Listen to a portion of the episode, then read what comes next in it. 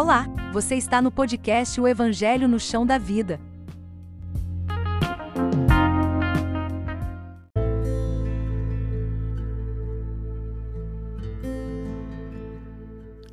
Olá, meus amigos, como vocês estão? Estão bem?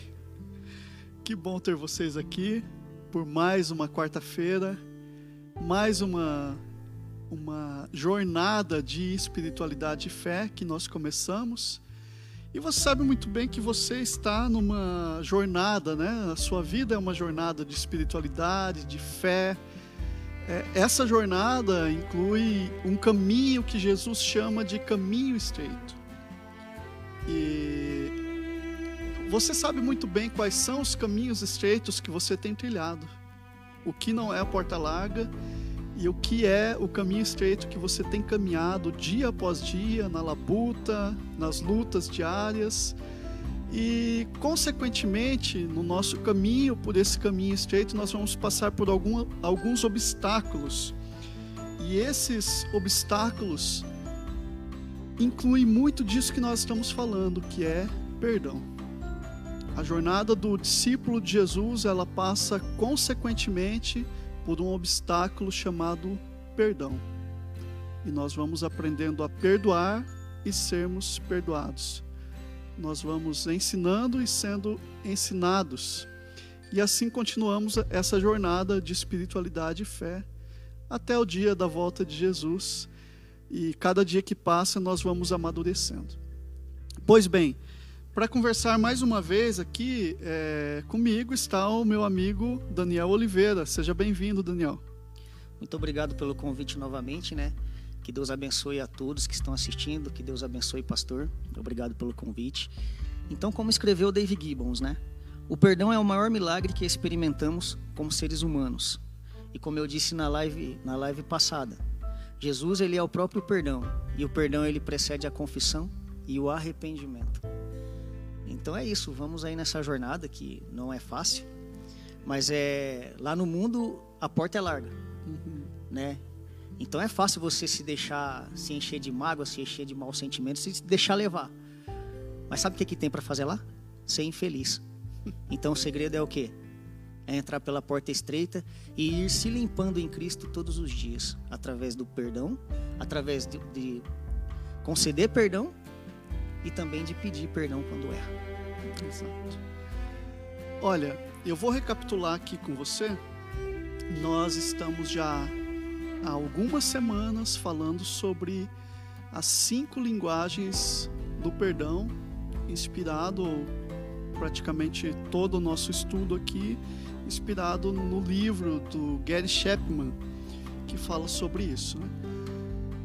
É, bom, eu quero recapitular com você. Nós falamos sobre as linguagens. Então, a primeira linguagem é a manifestação do arrependimento, a segunda é a aceitação da responsabilidade, terceira, compensação do prejuízo, quarta, o arrependimento genuíno e a quinta hoje é o pedido de perdão.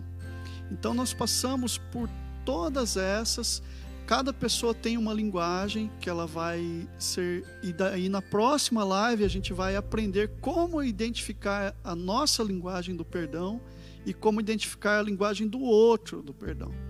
Tá? Como que a gente deve é, conversar, como que a gente deve, enfim, manifestar o nosso desejo de perdão, só que a gente tem que saber para quem, qual é a nossa audiência, para quem que a gente está falando. Não resolve eu, eu falar, é, manifestar o arrependimento para quem quer a compensação do prejuízo, entende? E na compensação do prejuízo, Daniel, nós falamos sobre é, as cinco linguagens do amor, que é muito importante que você que ainda não sabe, corre aí na internet, dá um Google aí depois que acabar a nossa live, tá bom? Não agora. não agora e procura lá as cinco linguagens do amor que vai efetuar uma mudança gigantesca na tua maneira de se relacionar com as pessoas.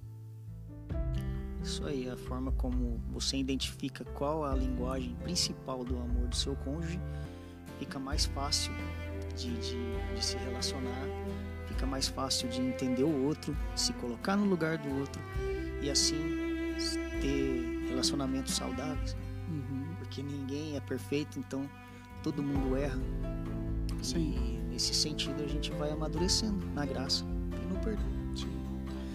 Obrigado para você que está aí nos acompanhando. Eu quero pedir um favorzinho para você. Compartilha aí, dá um, um share, aperta no botãozinho compartilhar e envia aí para os teus contatos, tá? Essa live que nós estamos fazendo. Pois bem, vamos dar início então. A primeira coisa que a gente precisa entender no pedido de perdão é por que pedir perdão. né? Não adianta a gente falar de perdão se a gente não entende por que é necessário ou por que faz, faz-nos bem e por que faz bem ao próximo pedir perdão. É, então, através das pesquisas do Gary Chapman, a gente vai enumerar aqui algumas coisas. Então, a primeira delas, pedir perdão indica para outra pessoa que você deseja restaurar completamente o relacionamento. Veja, nós estamos já falando aqui de pedidos genuínos, né? A gente já desmistificou muita coisa ao longo dessas semanas e agora a gente já vem para esse pedido de perdão com sinceridade, não é aquele pedido de perdão, ó Daniel, me perdoa aí e passa cinco minutos, estou fazendo igual para te ferir de novo. Aí não é sinceridade, né? Como eu disse na aquele versículo lá né, que Jesus fala, produzir pois frutos de arrependimento, né? Exatamente. Vai, não peques mais. Tipo, você foi pego nesse pecado. O pessoal queria te apedrejar. Mas vai. Eu não, eu não te julgo, não te acuso, mas vai e não peques mais. Sim, né? Jesus ainda falava para o pessoal que ele curava: teus pecados estão perdoados. Vai e não peques mais para que te não, não te suceda coisa pior. Então, se não haver arrependimento, não há restauração da, da, da comunhão com o cônjuge ou com Uhum. qualquer que seja, nem com Deus sim. né? Então é preciso esse arrependimento É. sincero para restaurar os relacionamentos. Até porque é, Jesus já conta uma parábola, né? Que, e ele diz: olha, se você não perdoar, também você não vai receber perdão. Não adianta. Não tem como. Isso é uma coisa que para Jesus é inegociável a pessoa que quer receber perdão e que recebe perdão de Jesus, recebe, sim, mas que porém fica com seus com seu coração amarrado e não consegue se desvencilhar. Não consegue ter misericórdia. E Jesus disse: misericórdia quero e não sacrifício. Exato. Então não, não resolve. A gente, você pode fazer jejum, você pode orar muito, você pode ter uma vida exemplar, mas se você tiver coisas a perdoar, você precisa passar por esse caminho que nós estamos falando aqui. Tá? É, então, quando se comete um ato ofensivo ou prejudicial, cria-se imediatamente uma barreira emocional entre as duas pessoas. Até que esse obstáculo seja removido, o relacionamento não tem como progredir. O pedido de perdão é a tentativa de remover essa barreira. Se você descobre que a principal linguagem do perdão da pessoa é o pedido de perdão, então está diante da maneira mais óbvia e simples de resolver esse problema. Para essa pessoa, isto é um sinal de que você está agindo com sinceridade e deseja ver o relacionamento restaurado. né? Então, veja bem, é, o ato ofensivo nos afasta. Agora precisa haver o que? Uma aproximação. Me lembrei do versículo, né? E conhecereis a verdade, e a verdade vos libertará. Uhum. Aí eu digo: a nossa sinceridade nos manterá puros por meio do Senhor Jesus Cristo. Se eu não for sincero e verdadeiro com o meu cônjuge, não há arrependimento, né? Então não tem como se esconder. O segredo é enfrentar.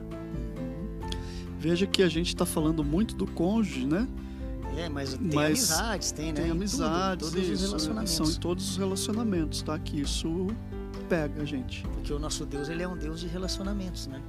Daí as pessoas confundem, porque fala que a palavra santo significa separado. Uhum.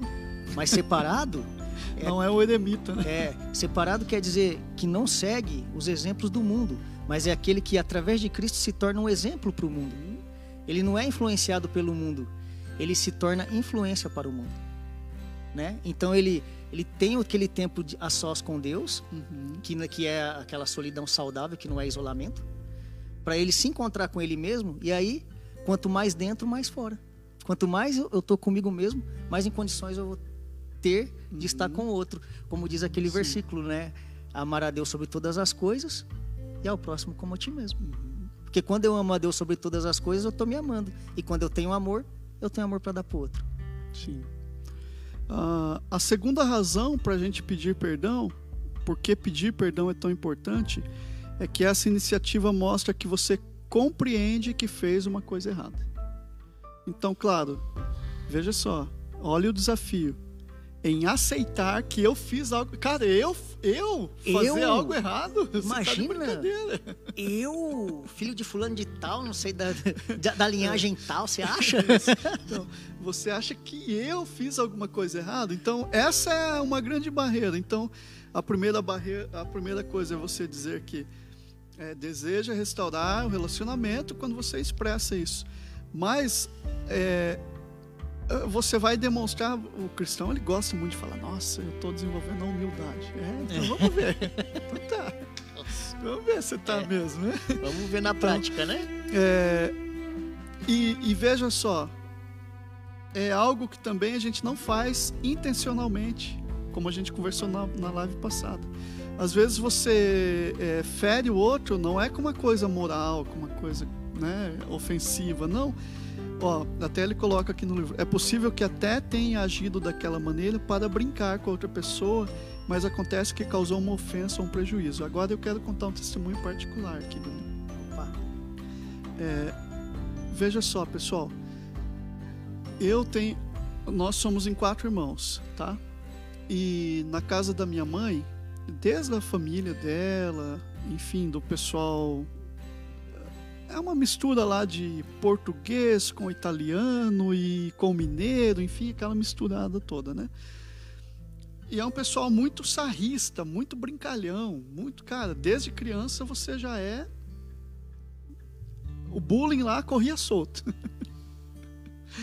É, essa geração aí que não aguenta o bullying, eu queria que eles passassem é, uma hora na casa dos meus, da minha avó quando se reuniam os meus tios. pois bem, é, veja só, aonde que eu quero chegar com esse testemunho. Então eu fui criado nesse ambiente, onde todo mundo brinca com todo mundo, ninguém fica bravo. Ok eu tiro sarro de você, você tira sarro de mim, somos todos felizes. tá?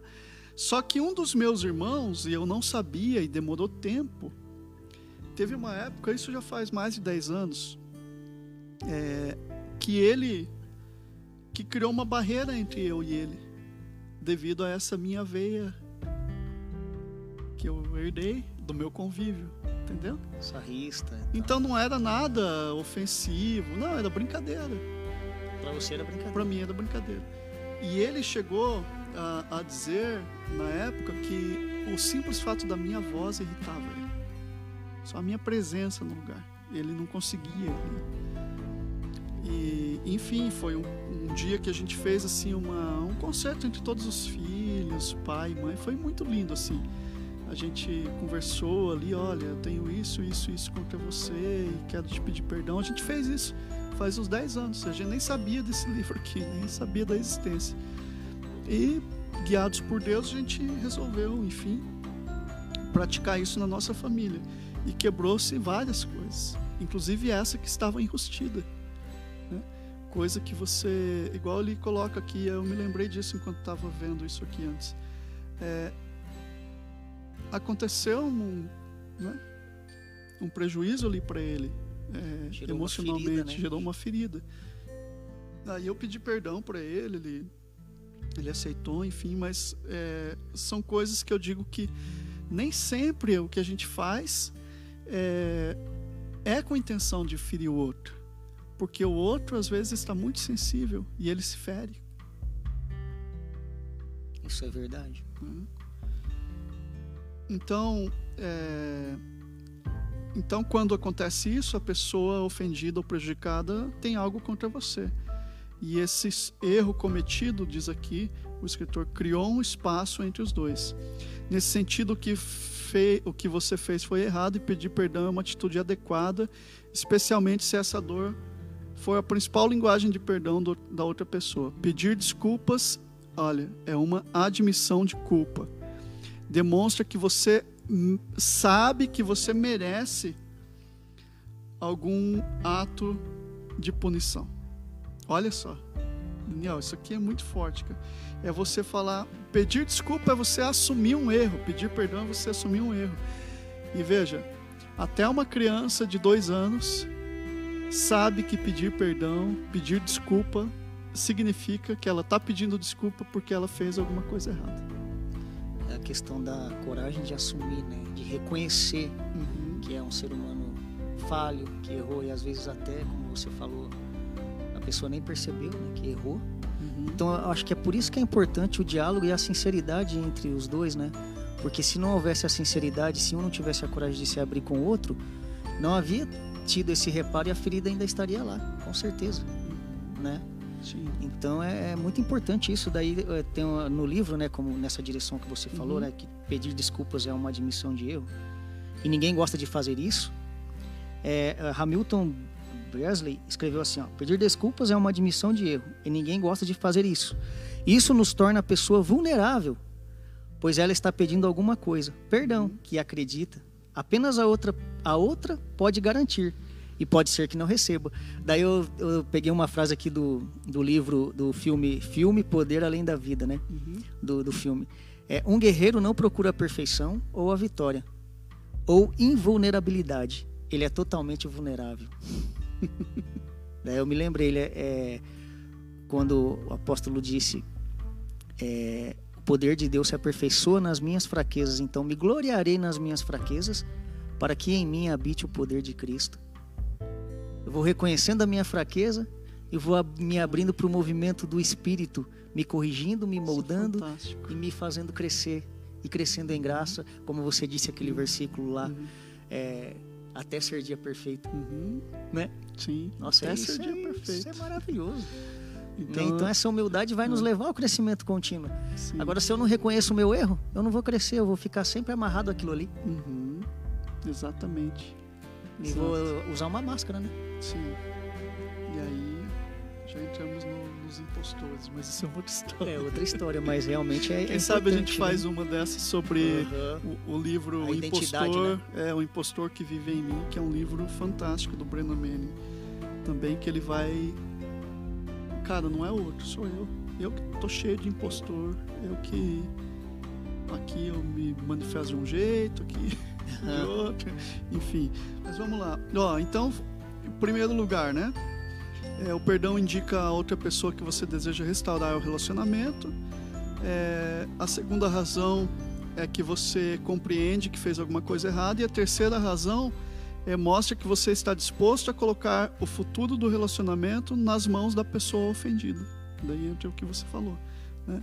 Você admitiu que errou, demonstrou arrependimento, se prontificou a reparar os erros, que é o caminho que a gente faz, né? manifestação do arrependimento, aceitação da responsabilidade, compensação do prejuízo, demonstra um arrependimento genuíno, mas agora você está dizendo, por favor, me perdoa. E isso significa o quê? Ele escreveu lá, abrir mão do controle. Às vezes a pessoa tem uhum. medo de não estar mais no controle. Ah, né? Ó, abrir mão do controle. Difícil abrir mão e colocar nas mãos do outro o futuro do relacionamento. Aí daí ele colocou essa frase no livro: ó, A pessoa saudável é aquela que reconhece os próprios traços de personalidade, os aceita como característica, mas se recusa a ser controlada por eles quando são nocivos ao relacionamento. Sim, exatamente. Ó, é... Agora, é... seguindo aqui, Daniel, o que que acontece? O que é que eu quero trazer aqui? Manda ver. É que existe um medo na gente, né? É, isso. É esse medo. Então, do que que a gente tem medo quando se fala em pedir perdão? Do que que você tem medo? É, do que que temos medo? Aí, pedir perdão é difícil para pessoas de temperamento complicado. A gente tem medo do quê? De ser rejeitado, né? Ou tem medo do fracasso? Exato. E a gente já vai entrar aí nessa. Quero até pegar aqui Isso, isso mesmo. Ó, são duas coisas que a gente teme, que o Daniel falou: a rejeição e o fracasso. Nós vamos entrar nisso agora. Posso só falar um versículo antes de Ah, entrar? pode, sim. Olha só, a gente tem que. Medo a gente vai sentir, mas a gente não pode se deixar governar por ele pelo medo. A gente precisa aprender a enfrentar o medo. Porque lá em, em Romanos 14, 23 está escrito: Tudo o que não provém da fé é pecado. Entendeu? É fácil? Não é. Por isso que a porta é estreita. A gente precisa aprender a confiar mais em Deus. É por isso que esse não é esse evangelho que a gente está falando, não é o evangelho do ganha-ganha. Não. É o evangelho do esvaziar-se.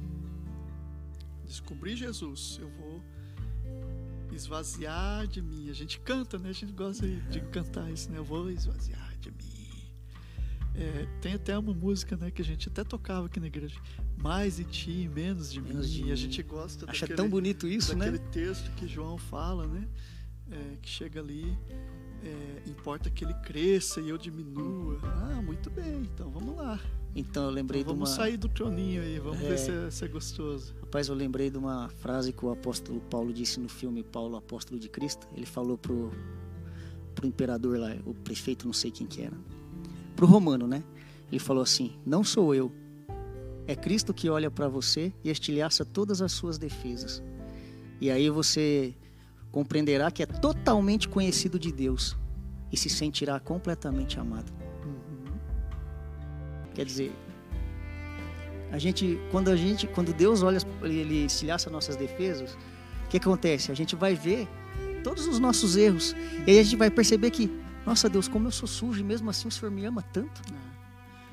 Então, veja só, ali, como a gente estava falando da rejeição, é, a rejeição todos nós tememos ela, todos os seres humanos temem a rejeição. Tememos, Né? com certeza. É, gente, eu sei que tem, vocês estão comentando aqui, é, o Adriano está comentando, comentou sobre o perdão, é, uns deram boa noite aqui, obrigado por vocês estarem Obrigado. interagindo aqui com a gente. Isso é muito bom, tá? É, mas seguindo aqui o nosso raciocínio, é, o medo da rejeição é natural entre nós seres humanos. Então, por que, que a gente tem medo de pedir perdão? Porque vai ficar, como o Daniel disse antes, a gente vai entregar na mão do outro. Entendeu? E o outro pode dizer sim ou não. Sim ou não?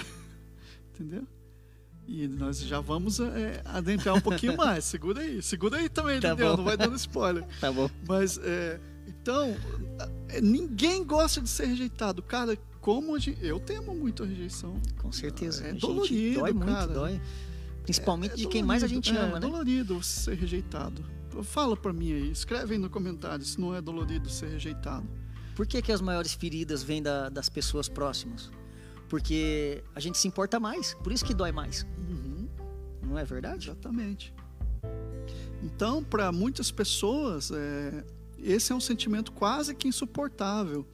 Elas enfrentam muita dificuldade na hora de pedir desculpas, porque sabem que a concessão do perdão depende da outra pessoa, até o Daniel já tinha falado. né? Então, a solução para essas pessoas é reconhecer o medo, mas não se deixar controlar ele. Por exemplo, falei aqui agora, eu tenho medo da rejeição, mas eu não posso de- deixar me controlar por ela. Porque, é, cara, hoje eu estou pastor, né? Estou pastoreando. Então, cara, rejeição para mim, há muitos anos eu estou convivendo com ela todo dia. Isso é todo dia. Porque é, é o no- nosso papel, tipo, cara, vem aqui, Daniel te abraça e tal. Daqui a pouco o Daniel, ele não quer mais nem saber. Passa mensagem, não responde e tal, entendeu? É normal. Mas isso é normal do ser humano. Faz parte. Nós somos assim, não adianta. O ser humano é assim. Infelizmente ele é assim, né? Então a gente tem que aprender a conviver com a rejeição, por mais que ela doa. Agora, deixar as coisas na mão de terceiros é difícil, né? É, abrir mão do controle Abrir é mão do difícil. controle. E o verdadeiro amor não controla. Ele te É. deixa livre para escolher. Sim. Então, ó, pessoas maduras reconhecem os seus temores, mas se recusam a permitir que fiquem cativas por eles. Isso é forte. Né? É isso mesmo. Então, é, por isso que a gente vem falando, olha, não há super-heróis. Porém, em saber que eu não sou um super-herói, me dá um poder de super-herói, entendeu? Como que é? Entendi. Não existe super-heróis. Então, é, as pessoas maduras vão reconhecer os seus erros. E é difícil a gente reconhecer nossos erros, Daniel do céu. É muito difícil, né? Ah. Então, o outro temor que nós temos é o seguinte: é, é o medo do fracasso. Né? Ó, o escritor coloca aqui: via de regra, essa pessoa que tem medo do fracasso possui uma bússola moral muito precisa. Para ela, consertar um erro tem relação direta com o sucesso. Ao longo da vida, essa pessoa tenta fazer as coisas certas. E quando consegue, sente-se bem-sucedida. Admitir um erro para ela é o equivalente a dizer sou um fracasso. O maior temor de alguém assim é fracassar. Assumir um erro no relacionamento é o mesmo que admitir um fracasso. Consequentemente, essa pessoa encontra dificuldade em admitir que está errada. Em geral, ela discutirá muito, tentando convencer a pessoa ofendida de que não fez nada errado. E usará argumentos como este: Pode ser que você tenha se sentido chateado ou magoado, mas é porque você, você interpretou mal a situação. A minha intenção não era essa. Foi o que a gente falou nesses dias nas outras lives, né? Foi. E essa questão aí do, do medo, né, dessas coisas, eu me lembrei do versículo 1 João 4,18, né? No amor não há temor. Antes, o perfeito amor lança fora o temor, que é o medo, né? Uhum. Porque o medo tem consigo a pena. E o que teme não é perfeito em amor. Sim, A pessoa tem medo do castigo, né? Temos. É, tipo, e se a pessoa não perdoar? Uhum. Exatamente. Agora, voltando um pouquinho ainda, Daniel, nisso daqui, é, veja só, é, antes ainda de entrar nesse assunto, é isso aqui, cara. É, olha, eu tô errado, o, ca- o camarada tá errado, ou a mulher também, né? Tô falando camarada, ou o homem ou a mulher estão errados. E aí ele é tão persuasivo, eh, tinha alguns antigos que falavam tão ladino, Ladino? já ouviu isso falar?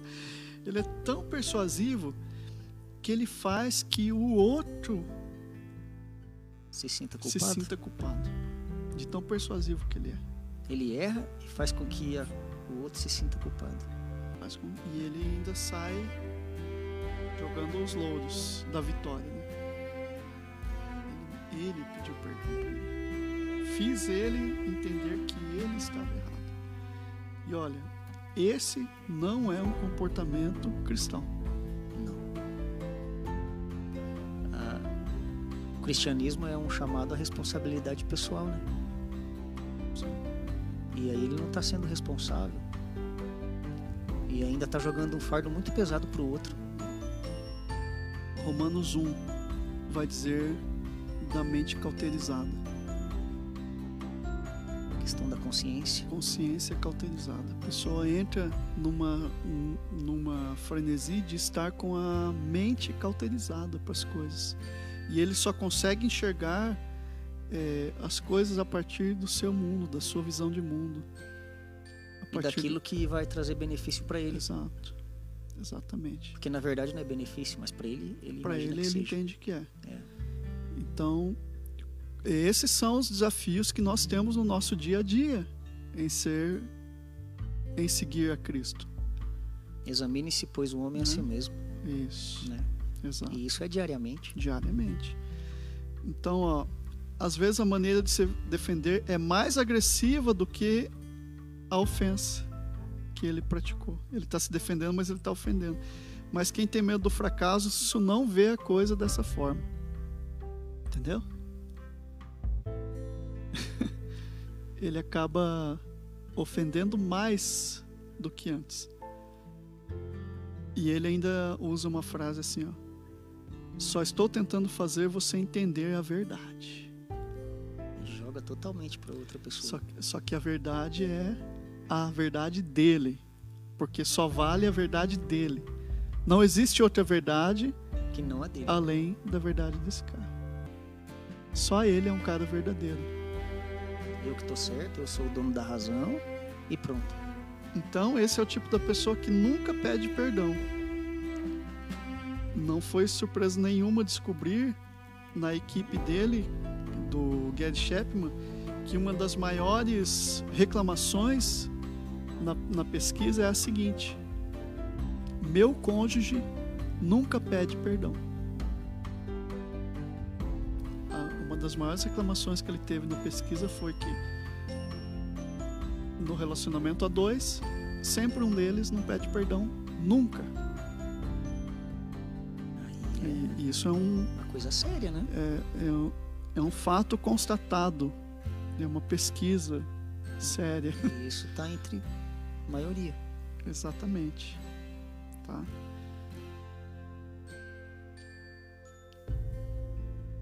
Então, é, como que essa pessoa iria compreender, se é que ela gostaria de ouvir né, essa verdade?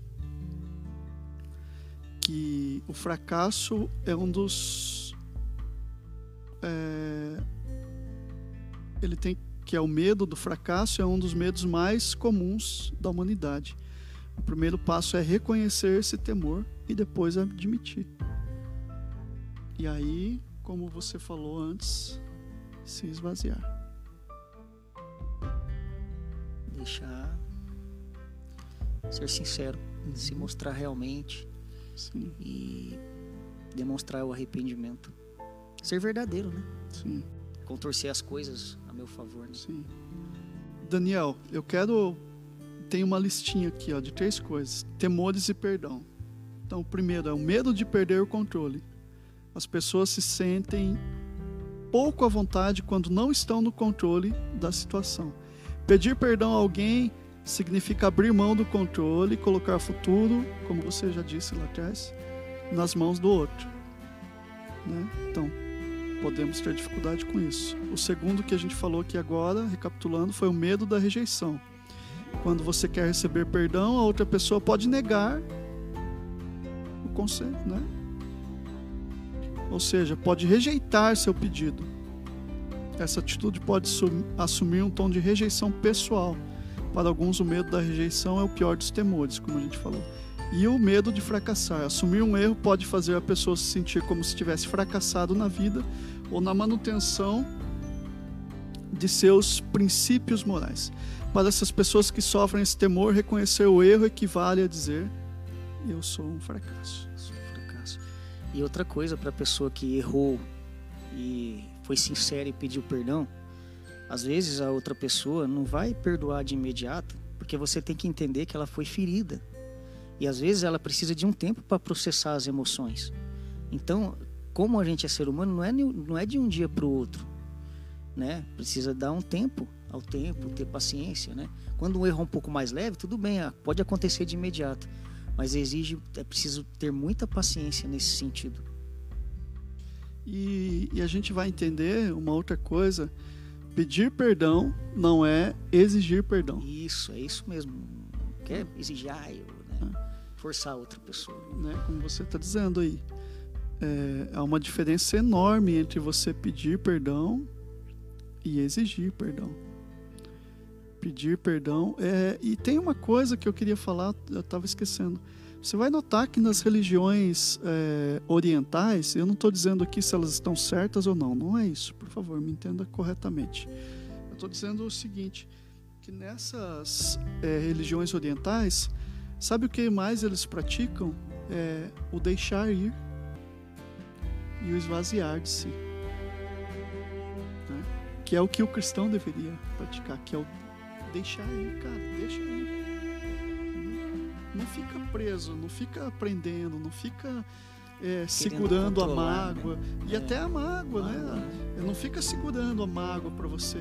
Cara, deixa aí que eles falam que é o universo vai dar conta. A gente sabe que não, que é Deus. Que é Deus. Deixa aí que Deus cuida das coisas, mas deixa aí.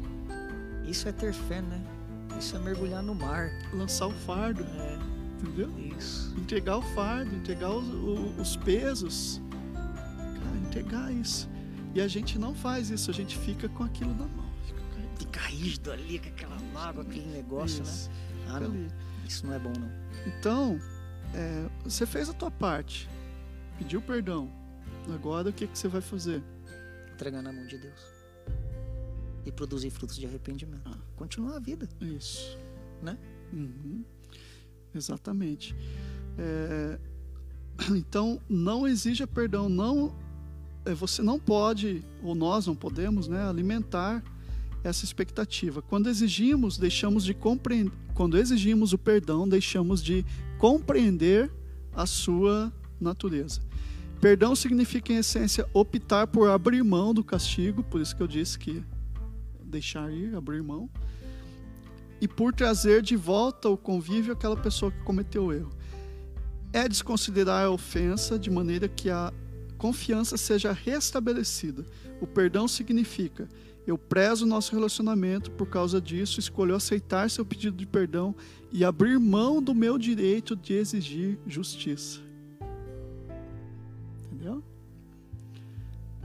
É, cara, e isso é difícil. É como a gente falou domingo, é, sábado aqui na- no nosso culto, né? Na nossa reunião aqui na igreja. Você. Se o Daniel errar uma vez contra mim, ele está lascado. Porque o meu senso de justiça é esse. O ser humano é assim. O ser humano é assim. Né? Se ele errou, eu sempre vou ficar com o pé atrás dele. Dele eu vou ficar exigindo sacrifício. Ele errou comigo, então eu quero que ele fique sacrificando, porque ele tem que pagar tudo pra mim. Né? Uhum. Mas pra mim eu quero misericórdia. Então eu deveria fazer assim: Deus, tem misericórdia dele também. Não só pra mim a misericórdia. Como Jesus disse, como eu falei no começo: misericórdia quero e não sacrifício. Mas a ge- a gente fica exigindo sacrifício. Até que a pessoa pague tudo. Sim. Exato. E a gente fica retendo essa mágoa, né? Essa coisa ruim. É, o Gerd Chapman coloca aqui um provérbio chinês muito legal, muito interessante para isso que a gente está falando sobre o perdão. Ele diz assim que é quando se curvar, curve-se bem. Quando você, e ele está usando isso daqui com com o pedido de perdão. Quando você se curvar, perdão é isso, é você se lançar. É como a gente deve se portar na oração, né? A gente se curva para Deus e tira tudo da frente e- Uhum. e vai do jeito que a gente é, confessando tudo, né? Fica desarmado. Se é verdade, se Hum. desarma. É Então, isso. Então aqui, ó. Por que é tão difícil perdoar? Porque a pessoa que deve conceder o perdão, número um, precisa abrir mão do seu direito de exigir justiça. Ela pode achar que aquele que a ofendeu deve sofrer, ou então que não merece perdão, né? E isso pode ser resultado de consequências físicas ou, sentimen- ou de sentimentos de traição. O segundo é, por que é tão difícil perdoar? Número dois, porque a pessoa que deve conceder o perdão precisa fazê-lo também no que se refere às consequências permanentes.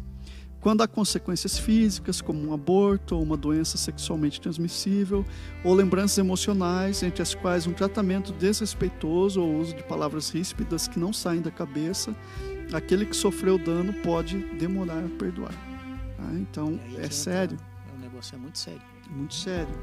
Então veja só, nós não estamos aqui vendendo uma mágica. Falando, você não é tem que fácil. chegar lá e falar perdão, pedir. Não é isso. Há alguns casos que você vai precisar de um acompanhamento espiritual, você vai precisar de um acompanhamento psicológico, de uma psicanálise, de Com terapia. Você vai precisar. Só que o que nós estamos incentivando você é a dar esse passo. E se você precisar de apoio nisso, quem está aí nos acompanhando, contate a gente. Com certeza. Né? Se nós não conseguirmos é, te apoiar, nós vamos te incentivar a procurar um profissional de saúde. Né? Porque nem tudo é espiritual. Muita coisa está nas nossas emoções, né? Muita coisa são aí as doenças é, psicossomáticas, que elas estão onde? Na psique, nas emoções, né, na mente. É, nem tudo é o diabo. É, nem tudo é o diabo, né? É o diabo mesmo. tem a parcela de culpa dele, sim, claro, mas nem tudo é ele. E o terceiro aqui, porque é tão difícil perdoar, porque a pessoa que deve conceder o perdão pode ter dificuldades em fazê-lo, caso a ofensa seja grande ou recorrente. A garantia do perdão pode exigir que você primeiro leve a cabo um plano de restituição ou um arrependimento sincero. Principalmente se uma dessas duas iniciativas for a principal linguagem do perdão daquele que foi ofendido ou prejudicado. Né?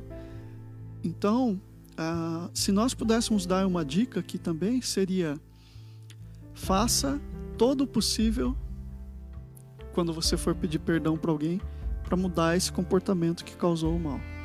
né? E, e é fácil? Não. Poxa vida, a minha esposa sabe aqui das coisas que é difícil para mim há anos. É, a minha também sabe. Né? Muita coisa. E, E a gente está trabalhando para melhorar, né? sim. E os esposos aí também sabem, né, esposos, para não ficar só na nossa conta. É, Quanto é que. verdade. né? Então é melhor você fazer um planejamento, trabalhar no seu plano. É muito melhor do que viver fazendo reparo. Né? Fazer um plano de ação e trabalhar com afinco, né? Na mudança do hábito, de hábitos. Uhum. Fácil não é, mas a gente tem que entender que é para o nosso bem, que é para melhoria nossa mesmo, né? Crescimento. Sim.